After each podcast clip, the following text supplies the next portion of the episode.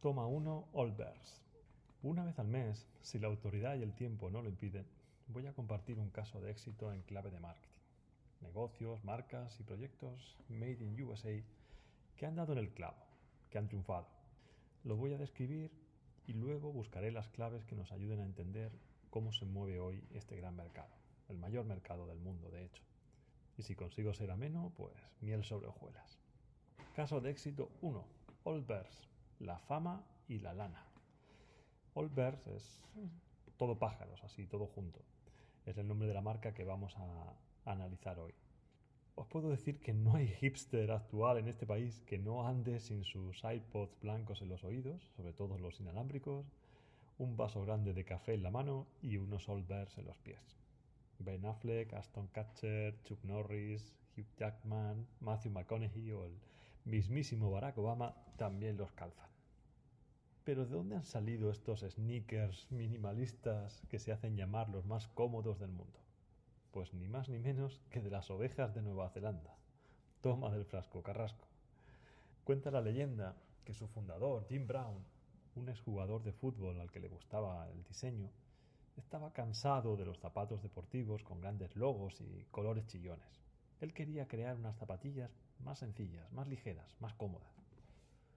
Brown es de Nueva Zelanda, donde la lana de las ovejas merinas es toda una gran industria y se usa, entre otras cosas, para fabricar los trajes de marcas como Tom Ford, Armani o Gucci. La cosa es que esa materia prima, tan sostenible y entrañable, no andaba por un buen momento allá por 2014. Y aquí es donde nuestro amigo futbolero unió los puntos. Su idea recibió una subvención de 200.000 dólares del gobierno local para desarrollar nuevos usos de la lana merina. Brown trabajó con un grupo de científicos locales para crear un diseño de lana que fuera lo suficientemente fuerte como para formar un zapato, pero lo suficientemente flexible para que fuera cómodo.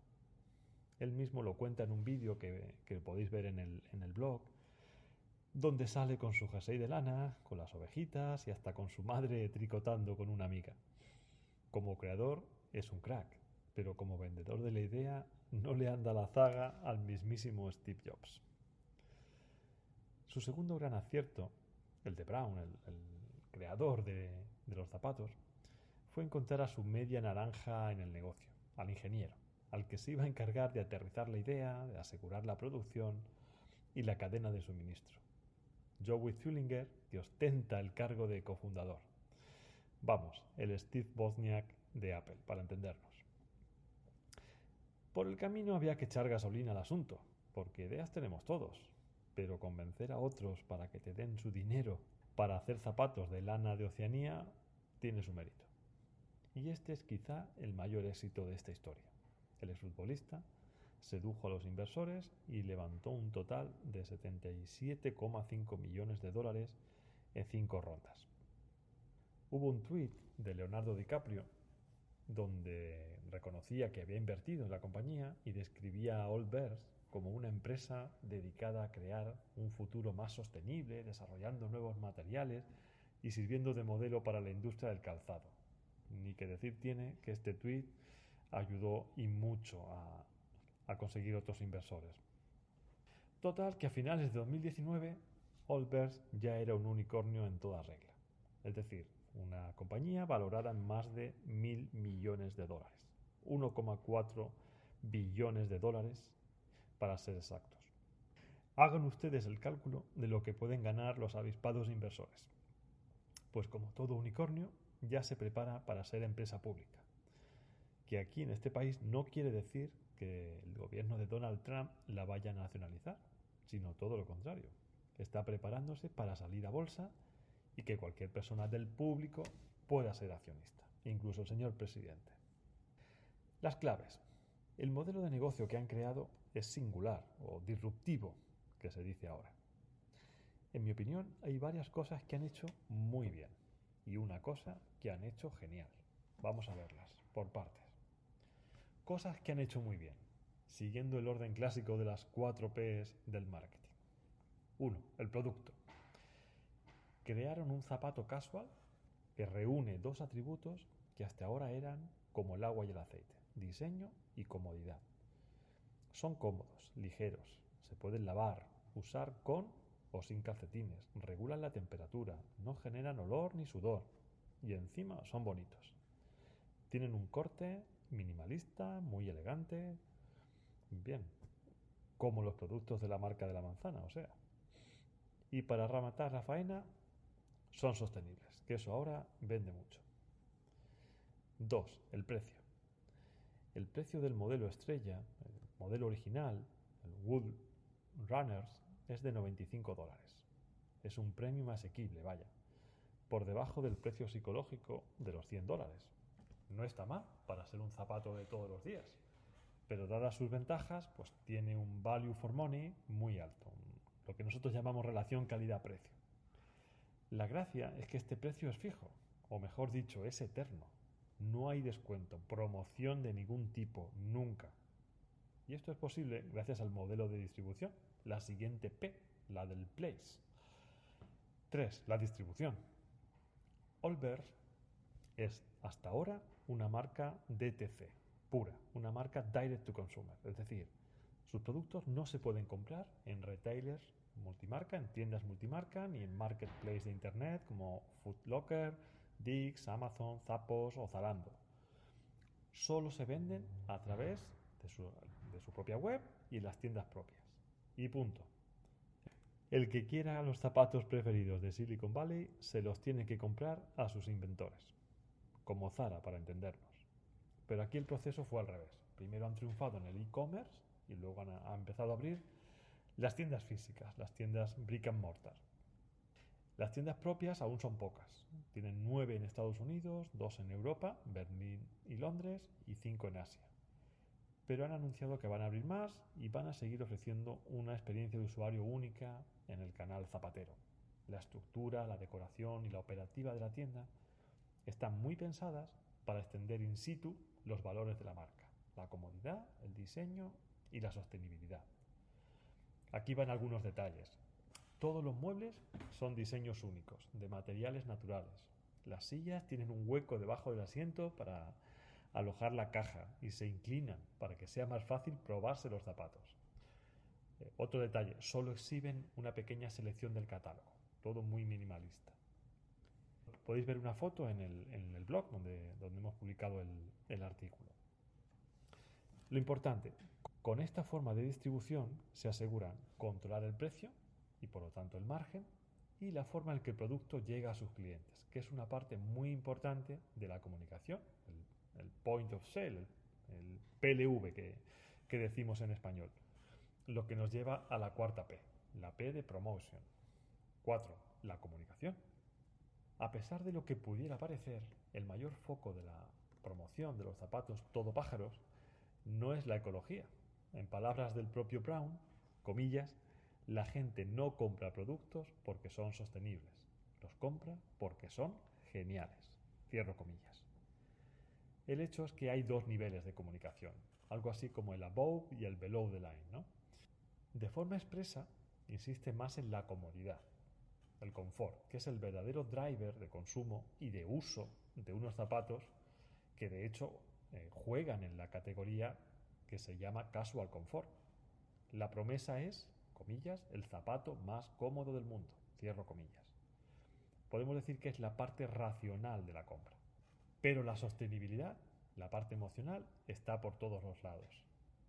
En sus anuncios, en todas sus acciones de comunicación, en todos los puntos de contacto con el cliente, siempre hay menciones al origen natural, a la lana, los iconos, los colores, las menciones a los beneficios para el planeta, las medidas de responsabilidad social de la compañía. Todo transpira ecología. De hecho, no todo es lana. En 2018 lanzaron zapatos, una línea de zapatos llamada The Three Runners. Unos zapatos hechos con fibra de eucalipto. Eligieron este material por sus cualidades refrigerantes, que los hace ideales para los climas cálidos. Como podéis ver, unos zapatos de lana para el invierno o zonas frías y unos zapatos de eucalipto para el verano. Unos cracks. ¿Y qué es lo que han hecho genial? Keep It Simple. Hay un libro incluso que, que, que se llama así, Manténlo simple. Todo en este proyecto, todo en esta marca es de una sencillez brutal. Y además esta sencillez es algo transversal, se aplica a muchas áreas de la empresa. Primero, el diseño, el corte de los zapatos. No se le puede quitar nada más.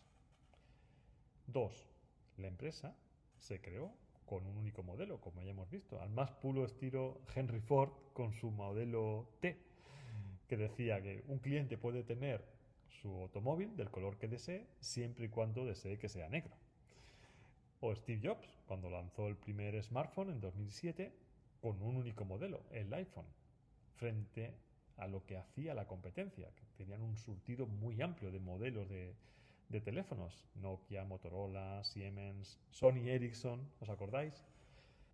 Con esta estrategia simplificaron al máximo los procesos y pudieron bajar mucho el coste de producción. Por lo tanto, mayor margen. El precio único, intocable, punto 3, ya lo hemos visto. Punto 4, un canal de venta único, el suyo, su propio e-commerce y luego sus propias tiendas. Y una comunicación muy sencilla y consistente, algo que es muy poco habitual en el mundo fashion, donde siempre los territorios comunes son las insinuaciones, los estilos de vida, los celebrities, influencers, nada de eso. Ellos hablan del producto y sus ventajas. Nada más y nada menos. Todo eso muy bien contado, con un puntito de humor que no está reñido con la sencillez y listo. Y aquí es donde viene la paradoja. Lo único que no es único es la USP, la Unique Selling Proposition. Toma ya. Han inventado la DSP, la Double Selling Proposition, que ya hemos visto, confort y diseño. Y llegaron los homenajes. La prueba del 9 de que los zapatos son un éxito es que ya le han aparecido los imitadores, y no precisamente cualquiera. Amazon se inspiró en su primer modelo y puso a la venta unos zapatos de marca propia por menos de la mitad de precio, por 45 dólares. El cofundador, Zwillinger, estuvo muy fino para comentar este, este homenaje de la empresa de Jeff Bezos y dijo que nos sentimos muy halagados por las similitudes de su zapato de marca privada con el nuestro, pero esperamos que también incluyan materiales ecológicos. Incluso les ofreció utilizar gratis elementos ecológicos de, las suelas de Old Bears y les dijo que si reemplazaran los materiales a base de, de petróleo, de residuos sólidos, de su cadena de suministro con nuestro sustituto natural para todos sus productos, juntos podríamos impactar positivamente en el medio ambiente por favor, roben también nuestro enfoque hacia la sostenibilidad. Y en España, donde aún no han llegado los Old Bears, tenemos los Jux, Y-U-C-C-S, jux.com. Lo podéis ver ahí y yo os animo a que entréis en la web y busquéis las diferencias con los Old Bears. Mm, no os preocupéis, es un ejercicio muy sencillo, que no os va a llevar mucho tiempo. El origen de Old Bears hace referencia a Nueva Zelanda, cuando los primeros hombres llegaron a la isla, se sorprendieron de que solo había aves, no había ni rastro de mamíferos. Hispania es el nombre con que los romanos bautizaron a la península ibérica, que significaba tierra de conejos, unos animalillos igual de entrañables que las ovejitas y con una piel con muchas posibilidades. Aquí dejo la idea de materia prima para hacer unos zapatos patrios y ecológicos para el mundo moderno. En conclusión, lo que han hecho esta pareja de outsiders de la industria del calzado es impresionante, es admirable. Han sido creativos, han sido valientes, han roto unas cuantas reglas y lo han vendido muy bien, empezando por venderlo a los inversores. Podemos decir que estos emprendedores han conseguido llevarse la fama y cargar la lana. Y de paso, hacerse muy ricos. Hasta el próximo capítulo. Un saludo. Adiós.